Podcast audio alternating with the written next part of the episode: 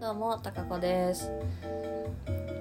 えーポチさんからお便りいただきました。演奏会お疲れ様でした。ということで、ありがとうございます。いや、あっという間に終わってしまって、もう1週間た以上経ったんですけど、早いです。めっちゃ早い。ねえ。ということでゴールデンウィークが29日から、えー7連休私いただきましてえっと5日までとりあえず休みでで6日の金曜日仕事行ってまた78お休みです。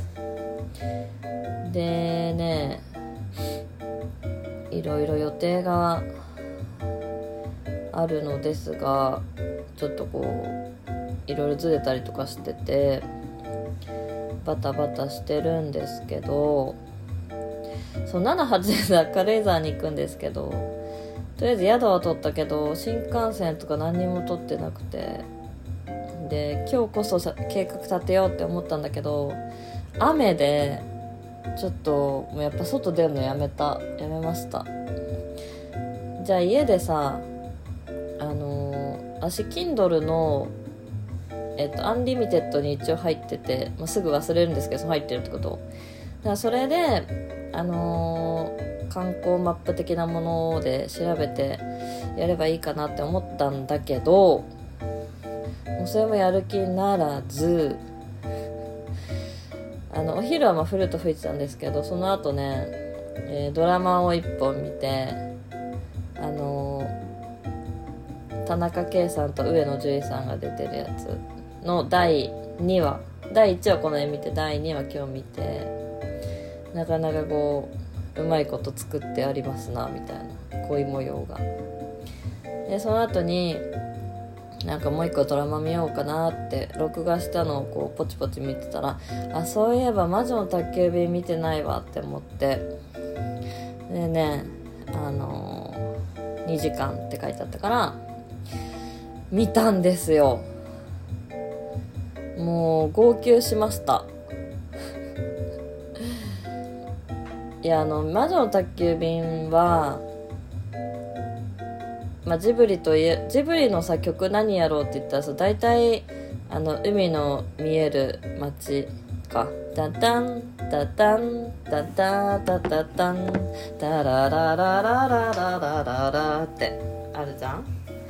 でまあ大体あれをやるやったりしたりさしてるからもう完全に馴染みの映画だと。思ってたんですけどよくよくよくよく考えたら私多分子供の頃に見て以来見てなかったんですよね。全く。たまに金曜ロードショーでやってるやってたけどおそらく見てなくて。でさなんとなくこういう話かなみたいな。感じで見始めたら全然記憶と違ってなんかこう私最初森の中の小屋におばあさんが住んでてなんかそこで修行するみたいな話かなみたいな想像してたら全然違ったね。なんか13歳になった魔女の子は別の町に移り住んで生活するっていう不思議なシステムですよね。で修行に行って修行を終えたら一人前になるみたいな。その町を自分で選ぶというねなかなかこうああ主体性のある話なのかと。能動あ受動的ではダメなんだと。能動的に行けと。で、まあ、飛びだ飛び立ってでキキは海の見える街がいいって言ってでその行き着いたところがヨーロッパの街並み的な感じですかねあれは。かなりこうあの様子が日本とは全く違う街並み石畳の街で石造りの建物で。でまあちょっとみんなが気取ってるみたいな、まあ、フランスとかああいう感じなのかな？わかんないけど。とかイタリアとかそういう海岸沿いのあの街がモデルになってるのかな。でお洋服とかはみんな綺麗でさ可愛いお洋服着てて。だってさあなんだその男の子と仲良くなるんだけどトンボくんっていうそのトンボくんパーティーに誘ってさ13歳まあ年はトンボくんの年は分かんないけど、まあ、キキは13歳なわけじゃん。だからトンボくんはすごいジャケット着てさちゃんと。決め決めた格好をしててさ、まあ、それがだから日本と海外の違いを表しているっていうのもあるかもしれないんだけど。で一方キキは黒いワンピースを着てすごい私なんてみたいなもっと可愛い格好したいわみたいな感じのあのシチュエーションなんですよね。で黒いワンピースって言ってるんだけどあれはわざと紺色に描いてるんですねきっとね。髪の色は黒だけどワンピースは黒じゃないからさ。とかさ。いや結構でもあのー、面白かった。そのトンボくんと一緒にまあお出かけっていうかあの自転車にこうプロペラをつけてそれで2人乗りしてあのちょっと浮くみたいなとことかあったけど全然そのシーンとか覚えてなくてさ。なんかこう2時間なんだけど、まあ、CM が入ってまあまあカットもされてるからだからほん賞味2時間なのかな。あれだけの人間模様を描き感動に持っていく素晴らしさ。感激ですね。感動しました。1回しか2人であの出かけてないんだけどでも自分のことをこう気にかけて何回も話しかけてくれてる男の子にあの友達にこういろんな感情を抱いて最後には助けに行くっていうのがねとっても素敵なお話でしたよね。かあの、まあ最後の方ずっと号泣してたんですけどその引き金となったのはあの一回キキがさ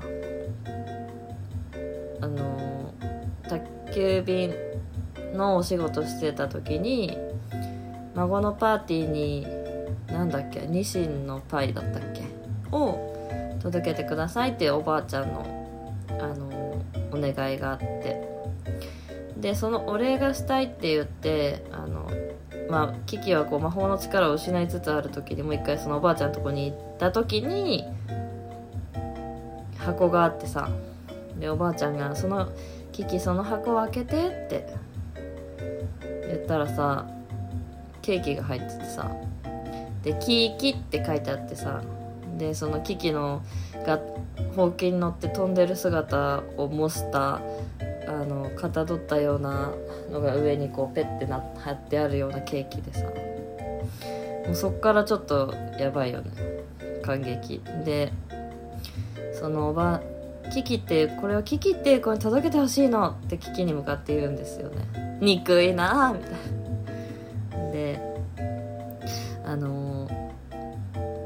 ついでにその子の誕生日も聞いてもらえると嬉しいわって。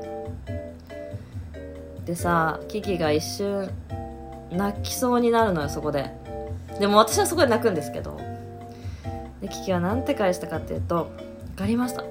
でもきっとその子もおばあさんの誕生日を知りたがってると思うわ。この切り返しが天才だなと思ってさ。そんなこと言える？私はもう人間が できてないから。もうなんかいやもう素晴らしい子だなって思って。まあアニメなんけどね。って言われたらあれだけどさ。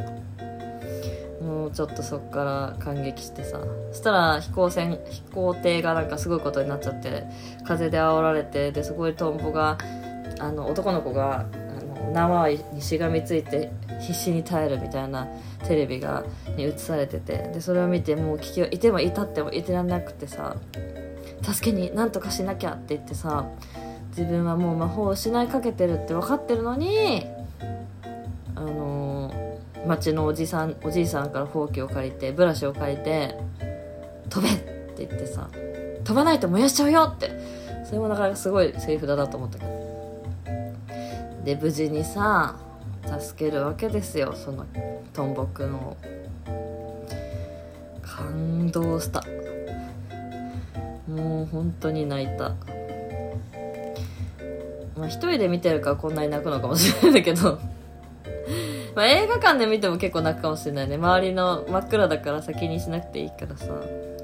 で私ナウシカ見た時もあの映画館でこの間2年前だかにやってたじゃん。の最上映。もう号泣。ほんと声が出ちゃうんじゃないかぐらい号泣してさ。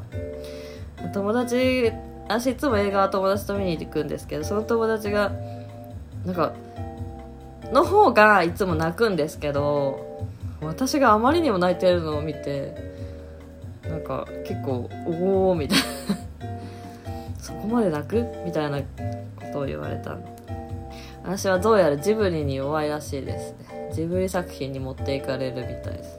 まこの間「千と千尋」の舞台も本当に感激したけどね来週はあのポニョらしいですね。ポニョはねポニョ映画館で見たけどポニョは多分泣かな泣かないんじゃないかな。泣くのかな？わかんないけど、まあ、来週も一応録画しとこうかなと思ってますね。はい。そんな感じでゴールデンウィークのとある一日でした。はい。またじゃあどこかでお会いしましょう。今日はこんな感じです。またね。